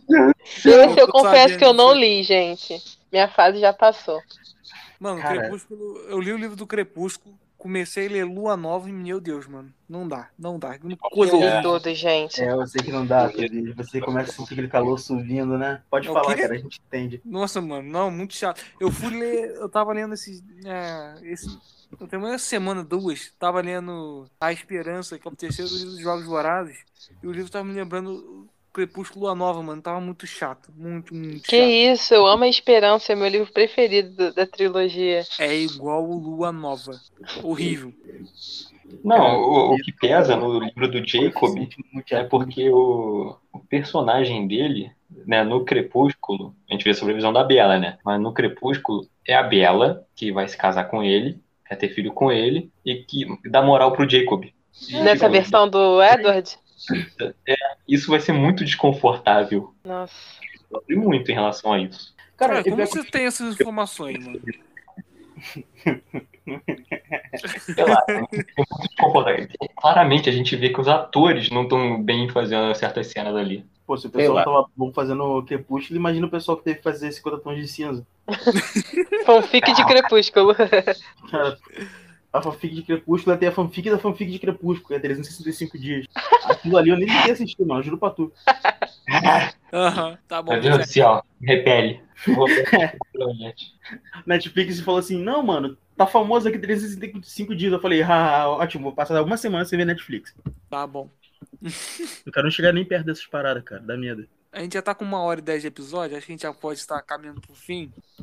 Então, depois de toda essa nossa conversa aí, a gente pode dizer que tranquilamente que Esquadrão Suicida 2021 apagou a mancha que tinha o Esquadrão Suicida 2016 Com deixou no nome. Com Com louvor. certeza. Vocês acham que agora, então, o Esquadrão Suicida vai ser lembrado pelo filme de James Gunn, em vez daquele aquela coisa horrível Não. de 2016? Não, Não, a bomba de 2016 receita foi muito grande. Eu acho que o filme de 2016 vai ficar lembrado como não deixar o Esquadrão Suicida 2016 e Liga da Justiça vai ser para É o manual de como lembrar de nunca mais se meter em filme nenhum, em vez de É. deixar o diretor trabalhar. Aquilo é um manual de como não fazer. É o manual do que não fazer nesse, num filme. Cara, na moral, vou te falar a real. Eu acho que o Esquadrão Suicida de 2016 vai virar, tipo assim, é, tipo, vocês, uma curiosidade aleatória também que, que vem na minha cabeça agora. Vocês sabiam que o filme Armageddon, que é um filme sobre é, uns caras são contratados, que eles são é, perfuradores de petróleo, são contratados pela NASA para virar astronauta, poder ir até um meteoro, perfurar ele, poder ele não bater na Terra? O filme foge muito da lógica básica. Então, na NASA, quando estão treinando os pilotos para ser astronautas, eles mostram esse filme para eles e falam assim: beleza, agora eu quero um relatório sobre tudo que estava errado nesse filme. Então, eu acho que o Esquadrão Suicida 2016 ele vai ser isso. E principalmente daqui a meia hora vai virar um, um filme tipo assim, mano, como o feminismo de 2016 deixou esse filme sair, cara. Pelo amor de Deus. Eles. Esquadrão Suicida de 2016, o Liga da. Justiça. É esqueci. A gente finge que não existem esses filmes. a Gente, foca mas eu não sei nem o que, que é pior, Liga da Justiça ou Batman vs Superman. Ah, não fala Batman vs Superman não, que Batman vs Superman é bom. Complexo, né? Ah, eu não gosto desse Lex Luthor, então eu prefiro Liga da Justiça. Ah, cara, eu gostei do Lex Luthor com TDAH. Eu também gostei. eu gostei do Lex Luthor. Boa, boa. O que eu não gostei muito foi da, da Mulher Maravilha. Não, mentira, eu não gostei do trailer do Apocalipse. Porque se eles Não. não tivessem falado que tinha Mulher Maravilha no filme, todo mundo ia ficar, caralho, mano, Mulher Maravilha. Mas não, É. soltaram no trailer. Aí ficou sem graça. Pois é, cara. Triste. Imagina, você tá lá de boa assistindo o filme e do nada começa a tocar o, o solo de guitarra da Mulher Maravilha. Porra, mano, na hora arrepia. Cara, velho. aquela. Nossa, é- sério, essa guitarra é maravilhosa, meu Deus. Demais. Dá vontade de ficar só escutando ela, colocar ela de alarme no celular. e acordar no pique. Tu fica atento só de escutar. É por isso que a gente nunca vai saber até o filme se os homens aranha, os outros Homem-Aranha vão aparecer. É isso. Ou a gente Cara. vai se decepcionar e eles nunca vão aparecer. Ai, gente, eu não quero nem pensar nessa possibilidade. Tô Sério, vai ser um, um- uma tragédia mundial. Manchete no dia seguinte, depois que sair. Humanidade perde esperança na Marvel. Vai ser isso mesmo. Já sugere pros editores dos jornais. Apocalipse deixa de ser um medo e passa a ser uma esperança. Já deixaram matéria, matéria pronta pra soltar no site, no Instagram, sobre a decepção de não ter todos os Homem-Aranhas em Homem-Aranha. Droga, Vocês, já- vocês já o fizeram um no podcast sobre isso, gente? Homem-Aranha. Sobre o Homem-Aranha? É. A gente fez o nosso episódio do. Tem um episódio do Homem-Aranha da Aranha Verso. E o episódio sobre. O episódio sobre a Marvel. Ah, aqui o A gente Aranha Cast. Aranha Cast. Não, mas é sério, né? Podia, tipo, reunir uma galera só pra falar sobre o hype desse filme, né? Ai, droga. É um assunto que a gente mais sabe falar. Pode ser. Pior, é literalmente isso. A Sarah vem e pergunta, pô, vocês já fizeram episódio sobre o Homem-Aranha? Cara, tecnicamente todo episódio a gente fala sobre o Homem-Aranha, cara. Que a palavra Homem-Aranha não é citada. Não Todos serve mais de Homem-Aranha não apareceu no Esquadrão Suicida. No Harry Potter a gente fala de Homem-Aranha. Cara, cada dia é uma luta difícil, cara, pra não falar sobre o Homem-Aranha. Esse podcast é, é movido por Homem-Aranha. Aí, se cada, cada vez que a gente falasse Homem-Aranha no podcast, a gente ganhasse um real. A gente tava rindo. Cara, fala sobre Homem-Aranha, Miranha, do Brasil. moleque o Homem de Spider-Man, cara, já era, que eles tava com muito dinheiro. Tá batendo de frente com o Flow Podcast. Mas vamos montar o squad aí e a gente pra gravar esse episódio aí. Ah, grava sobre os super-heróis, a gente vai falar sobre o Homem-Aranha mesmo? Montar o squad só pra gente ficar falando sobre o Homem-Aranha por, sei lá, uma hora. Vamos saturar até o máximo aí, a gente para de falar sobre o Homem-Aranha. Tipo, aquela terapia de, de falar tudo que você tem que falar, tá ligado? É, seria uma boa. São tantas coisas que estão saindo que a gente tá surtando já. Aham. Mas sabe o que eu ia falar? Eu ia falar antes disso, porque eu queria fugir do assunto do Homem-Aranha. Que caso o filme do Homem-Aranha realmente seja um decepcionante, as pessoas pelo menos têm uma esperançazinha básica que tem em Matrix 4, cara, no mesmo mês. Ah, eu não tenho É, não. gente, Tem sério. esperança isso, nenhuma cara? Matrix 4. Eu acho que vai ser bem ruim. Cadê a esperança Quer dizer- coraçãozinho? Assim, na verdade eu não sei. Mas, se eu me basear nos dois últimos filmes, eu não espero muito desse quarto, desse quarto filme, não. Matrix 4 pra mim é John Wick nerfado. Cara, nerfado não. Eu digo que é John Wick com poderes. John Wick X-Men. Mano, depois Pra daquele mim- lá, é nerfado. Pra mim tinha que ter parado no primeiro, que ia ser uma obra-prima, mas inventaram os outros dois, aí o negócio. É porque eles tinham que contar o final design. Esses dias eu tava assistindo a trilogia inteira pra poder entender, porque quando eu era pequeno eu costumava assistir a fita que a gente tinha do 2, do, Reload. Só que eu não entendia nada, porque eu não, assistia, não tinha assistido o primeiro, só assistia o segundo direto, em looping, numa fita cassete. Aí, assistindo os filmes em ordem, eu consegui entender a questão política, a questão lógica, a questão humanitária e tal. Mas, sei Embora o lá, tipo. Cadê o seu siriguejo pra falar dinheiro? Exatamente. É morre Dinheiro e nostalgia junto. Só que é verdade, cara. Ninguém consegue fazer. aproveitar coisas novas hoje em dia, cara. Não dá. Tem que ter algum apelo Pois de é. algo que você já gosta. Tipo Tem Homem-Aranha. que ter algum Homem-Aranha, mano. Viu? Só falar.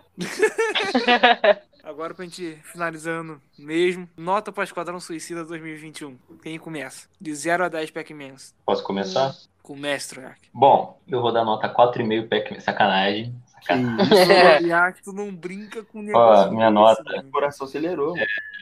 8 Pac-Man. tá? Oito? 8 Pac-Man. Nunca Não, dou não, 10. não, não. Vamos pressionar. Tô com o também.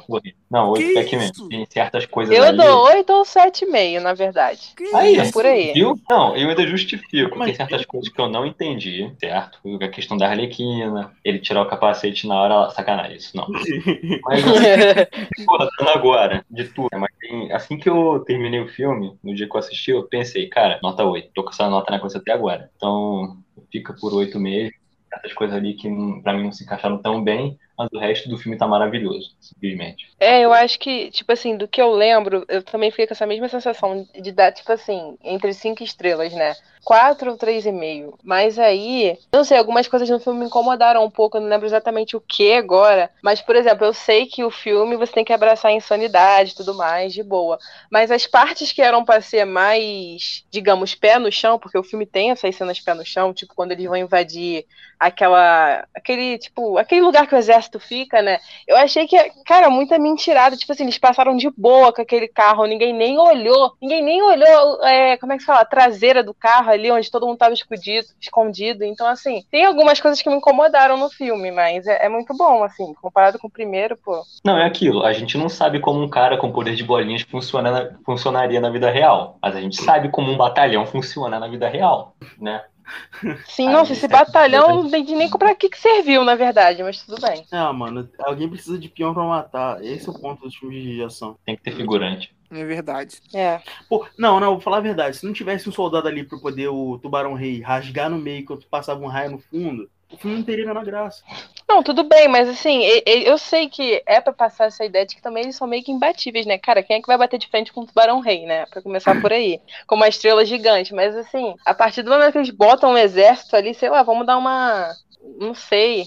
Não sei explicar, mas acho que vocês me entenderam, né? Tipo, da É. parte do realismo, eu acho que. Faltou a- a ficou muito- eles se importarem com isso. Eles, eles meio que cagaram porque o cara era- ele trabalhava ali dentro, tá ligado? Tipo, Sim. o cara trabalha ali há 30 anos, mas um dia ele chega com um ca- carro alegórico. É, cara, um carro gigante. Os caras. Não, sério, eles não olharam aquele lugar que eles ficam escondidos, que eu esqueci como é que se fala, mas enfim. Era um banco mesmo, eles só baixaram pra ficar- não ficar no É, exatamente. Qualquer pessoa que bota a cara ali vai ver, mas tudo bem.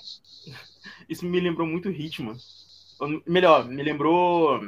Qual que é o nome daquele jogo mesmo? É. Call of, Call of Duty? Não. É aquele que tem o Snake, que ele se esconde numa caixa de papelão. É. Metal Gear. Metal Gear. Não, e fora que esse lugar, essa fortaleza, não sei se eu posso chamar assim, mas esse lugar é vendido como um lugar, tipo assim, penetrável, não sei o quê. Mas os caras chegam lá, um segundo, resolvem, entram e pronto. É isso. É, você 27, tem sua nota, mano. A minha nota é de 0 a 10 Pac-Mans, eu dou 9 Pac-Mans. Porque, assim, o meu ponto é, é, como a gente estava debatendo aqui, uma coisa muito interessante, uma coisa muito pontual desse filme foi a questão dele ser um filme autocontido. Você não precisa se preocupar em saber o que aconteceu antes, não precisa se preocupar com o que vai acontecer depois. O fim não tem aquele cliffhanger, não tem uma expectativa para um próximo filme. O que você viu começou e terminou, teve um arco inicial e um final. Todos os personagens foram bem desenvolvidos, todas as tramas, mesmo que aquelas que faziam menos sentido, elas foram interessantes, foram bem utilizadas. É, todos os personagens, eles tinham um carisma, eles tinham uma humanidade que você conseguia sentir, você conseguia se compadecer, mesmo sabendo que eles eram pessoas ruins. É, você entende o arco de desenvolvimento, principalmente do sanguinário. Você percebe que primeiro ele é um pai horrível, ele não, ele não quer ter uma filha. Mas quando ele percebe que tem um membro na equipe dele que lembra a filha dele, ele se preocupa com ela, ele começa a perceber como seria bom se ele fosse se tivesse esse tipo de relação com a filha dele. Ele começa a agir um pouco melhor. Desde o começo do filme, todo mundo evolui um pouco. E o que evolui mais é o sanguinário. Que não queria ser líder, não queria ser pai, acabou virando um líder e, praticamente um pai na equipe. Ele, todos eles dão o máximo antes de morrer, necessariamente.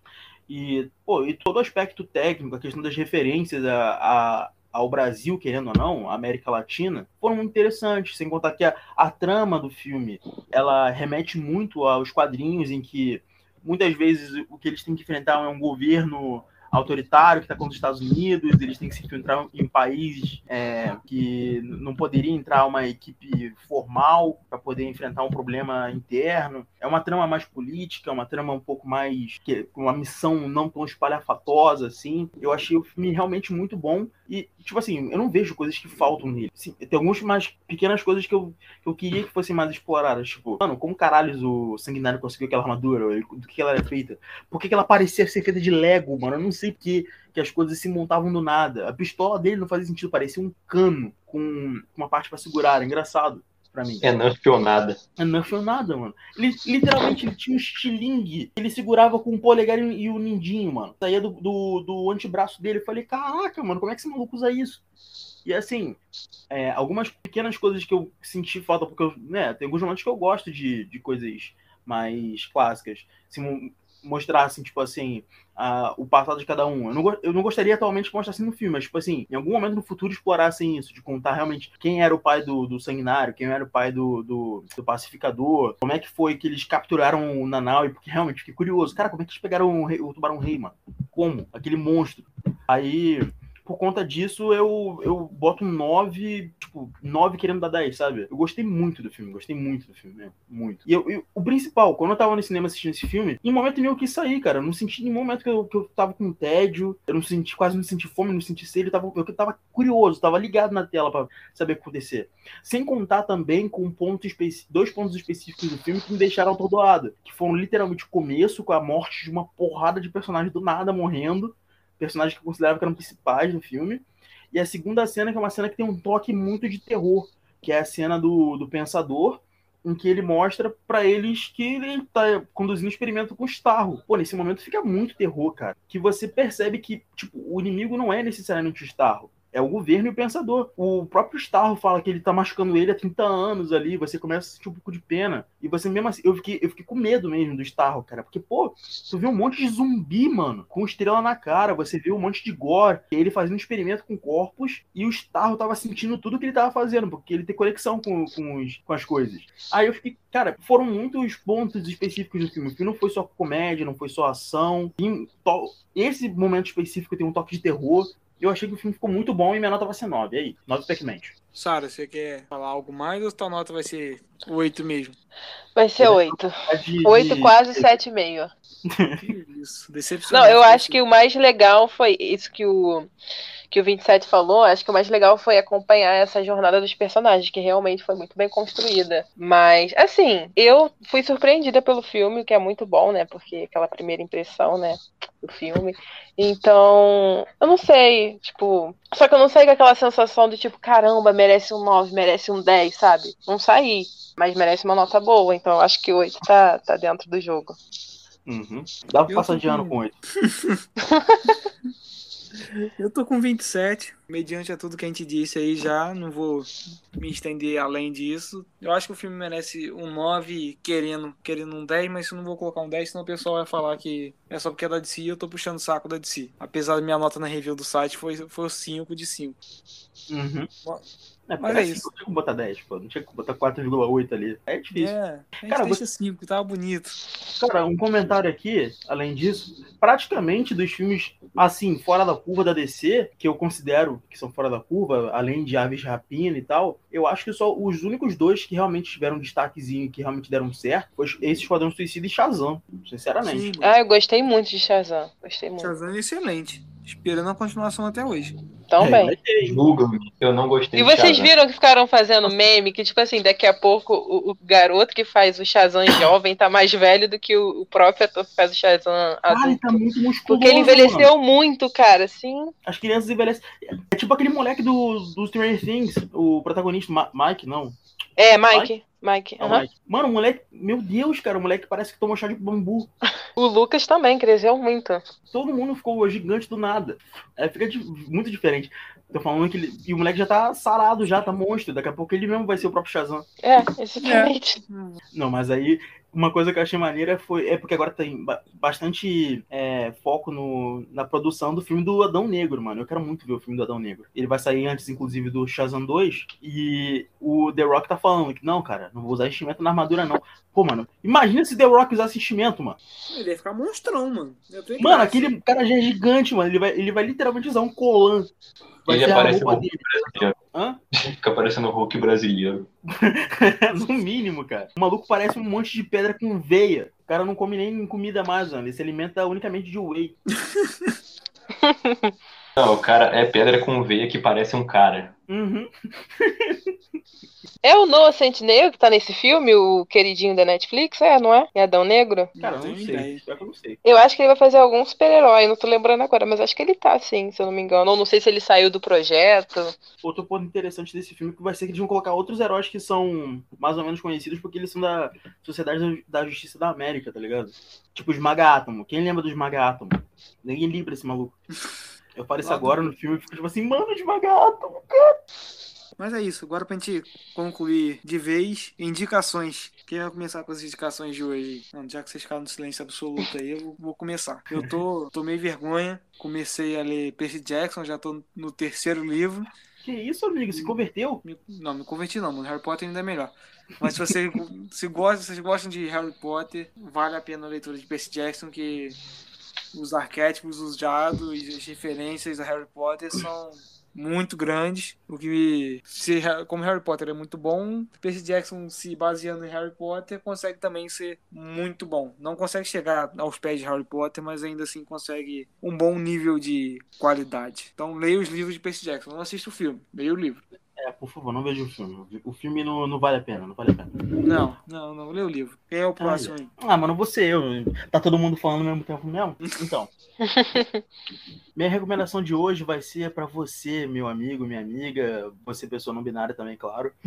para assistir. Já que você gostou da Arlequina assistindo a Rapinha, assistindo os dois filmes de Esquadrão Suicida, que tal você ver uma série que foca principalmente nela? Veja a série da Arlequina, cara, de desenho. A série realmente é muito boa. Eu assisti as duas temporadas inteiras e tô esperando sair a terceira. Que é, é muito maneira, cara, de falar a verdade. Que é uma série de desenho que é focada especificamente na, na jornada da, da Arlequina e como ela é uma série para mais de 18 anos, ela tem muitas liberdades que as outras séries não têm. Não mostra em momento nenhum como é que é a relação abusiva dela com, do Coringa com ela. Não mostra como é que ela lida com tudo, toda essa questão de ela ser uma, uma vilã de segundo escalão no, no cenário de Gotham. Rola um monte de doideira durante a série. Ela realmente ela cria uma equipe dela com personagens que não eram conhecidos, que é o cara de lama, o Tubarão Rei, inclusive, que nessa série é completamente diferente do Esquadrão Suicida, já que nesse caso ele é um intelectual que nem gosta de usar os poderes dele, mas ele usa quando é necessário, o que é muito engraçado. Ele é, ele é, ele é, ele é, ele é o cara do TI, mano, pra ter noção. É muito engraçado isso. E a Era Venenosa, que, que se torna a melhor amiga dela nessa série. E algumas coisas mais também, se você assistir mais um pouquinho. Enfim. Mas, cara, essa série é muito interessante porque ela explora muito da mitologia de Gotham, zoando o tempo inteiro, todos os personagens que aparecem. Então, existe muito fanservice, mas não é tão forçado. Mentira, é forçado pra caraca. Mas é engraçado. Pior é isso, é engraçado. Existem momentos em que coisas extremamente aleatórias começam a acontecer na cidade. Na segunda temporada rola o caos, mano. O caos na cidade. Mas é muito interessante, cara. Então eu recomendo você assistir essa série. Assista por meios legais, cara. Vai lá, paga o serviço da Warner, assiste ela por lá, beleza? E foi claro, claro que foi isso que eu fiz. Eu, eu sempre pago para assistir as séries e filmes que estão que podem que você pode achar disponível de graça na internet. Nós sabemos, nós sabemos. É. Sara, Troiac, vocês têm alguma indicação aí para hoje? Olha, pior que eu tô achando que eu não tenho. Tô tentando pensar aqui. Troiac, tem alguma coisa, mano? Tá. Então, enquanto isso, eu tenho duas indicações. Uma eu não sei, eu não tenho certeza se eu já indiquei, que é como vender drogas online rápido. Já indiquei isso aqui? Hum, não acho que não, mas essa série é excelente, mano. Peraí, você tá falando é sério? Eu pensei que fosse real não, um conselho aqui. Quanto inspiração, que foi Breaking Bad. Eu sempre falo de Harry Potter e Breaking Bad. Sou maluco dessas duas sagas maravilhosas aí. Tem muita coisa que a gente vê, por exemplo, um fracassado que está se frustrando na vida, encontrou nas drogas. Não recomendo que façam isso. Pessoal de casa, por favor, é só a série mas que encontrou nas drogas um caminho para, digamos, ser menos fracassado, lucrar um pouco de, de, dinheiro, mas ele vê que não é bem assim, um pouco você falando com essa vida e tudo acaba desandando para ele. Igual Breaking Bad. Quem conhece o Walt sabe o que eu tô falando. Só e preciso dizer que o Troiac foi modesto quando ele disse um pouco de dinheiro. É. Muito é modesto. Se animar. Dá pra ver a série também, né? Eles vão ver quanto de dinheiro tá. E a outra indicação é BoJack Horseman. Comecei a ver há pouco tempo. Já tinha começado antes, né? Mas parei, voltei a ver agora. E é um bom exemplo de como a vida pode ser monótona às vezes, pode ser triste, pode ser feliz de vez em quando, tem de tudo. E o importante é seguir em frente. Mano, na falta de Rick and Morty, eu vou assistir isso aí. É boa. Eu prefiro o Rick and Morty, mas essa é boa. Assistir temporada de Rick and Morty vai demorar muito pra chegar, eu assisto essa aí nesse meio termo. Vou assistir. Assistir a primeira temporada que já vai pegar mais ou menos o, o bonde. Te mandar o papo, cara. Só te... eu só, só lembro de uma parte, Bojack Horseman. É um conselho muito bom. É, não dê em cima da filha da mulher que você já pegou. Exatamente. Sara, pensou em alguma coisa? Se eu for seguir pela linha do Troiac, também indico Better Call Saul. Eu amo demais, que é o spin-off de Breaking Bad. Inclusive, opinião polêmica, mas eu acho que eu tô gostando mais do que Breaking Bad, então recomendo demais, porque é focada no advogado, né, que ajuda os protagonistas em Breaking Bad. E ele é simplesmente um personagem super carismático, muito doido, tem as melhores sacadas, as melhores referências. Então, assim, para quem curtiu Breaking Bad, Better Call Saul vai ser um pedido e tanto. Tudo bem que as primeiras temporadas, principalmente a primeira, tem um ritmo mais lento, demorado, mas depois que você engata, assim, é sensacional. E vários personagens de Breaking Bad voltam para Better Call Saul, né? Porque se passa antes, na verdade. Tem algumas cenas do futuro, mas a, a trama principal é antes de Breaking Bad. Então é isso. Oi? E não tem a Skyler. Exatamente. nem, a, nem a irmã dela. Exatamente, a Marie. É. Que bom que vocês compartilham da, do meu desprezo. Mas eu também lembrei, eu tava tentando até procurar na conversa aqui, que eu li um quadrinho chamado, vocês devem conhecer. É, Joker Killing Smile. Alguém já leu? Já. Então, eu acho que eu li dois, se eu não me engano, agora devem ter mais. Eu gostei bastante. Eu não tô lembrando, assim, exatamente da, da trama, mas eu acho que é um quadrinho à parte, né? Vocês podem me corrigir aí. Acho que é um universo ainda meio novo, não é? Uhum, Não faz parte do universo do regular, não. É, e eu gostei bastante, assim, então fica a dica aí também. Então é isso. Terminamos com mais um episódio. Sara, obrigado pela sua presença em mais esse cast. Faz Valeu, o mexão gente. Faz o mexão aí da página, da sua página com a Morgana. O espaço é seu. Então, gente, se vocês curtem tudo relacionado a filmes e séries, listas, notícias, notícias nem tanto agora, siga a gente lá no Deu Close, arroba DeuCloseBR, e é isso. Então é isso. Ficamos com mais um episódio. Valeu, falou, pessoal. Valeu, valeu. Valeu, gente, até a próxima. Falou, galera. Até depois. É, fiquem com o Rico 2 e não usem drogas. O que? Você achou que eu fosse falar alguma coisa muito complexa e dar uma lição de moral? ai, ai. Toda vez é isso, cara. Todo dia eu tenho que dar uma lição de moral. Deixa eu só procurar aqui na internet, calma aí. Ah, que achei uma boa, olha só. Seguinte, tem pessoa que tá pensando em desistir aí de daquela parada assim, você sabe do que eu tô falando. Não desiste dessa parada, cara. Essa parada é importante. Isso vai ser muito relevante pra você daqui a alguns dias, daqui a algumas horas ou daqui a duas semanas. Então faz o seguinte, para de se distrair com coisas que não são importantes agora. Você tem que fazer um trabalho, cara. Para de ficar vendo vídeo no YouTube.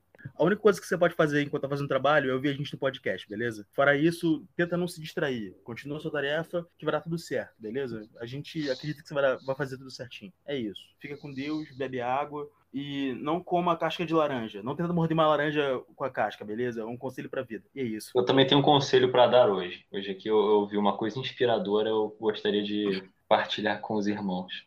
Compartilhe com É, o seguinte, um amigo meu chegou para mim e falou, né, eu passo para vocês. Se não puder ajudar, atrapalhe. O importante é participar. Muito obrigado. Fiquem com isso pra vida. Essa frase se aplica diretamente aos trabalhos em grupo da vida, seja em faculdade Ah, ou eu tô escola. pensando nisso. Exatamente. Hoje. Cara, eu ia falar agora, cara. Trabalhando em grupo na escola que eu entendi por que que o Batman trabalha sozinho. Mas aí você está errado, 27. O Batman não trabalha sozinho. É exatamente por isso que eu não falo essa frase. Não faz sentido. Hoje em dia todo mundo sabe que o Batman tem uma Bat-família. E Bat-família é bem grande. Pois é, agora até a Arlequina faz parte da Bat-família. É, exatamente.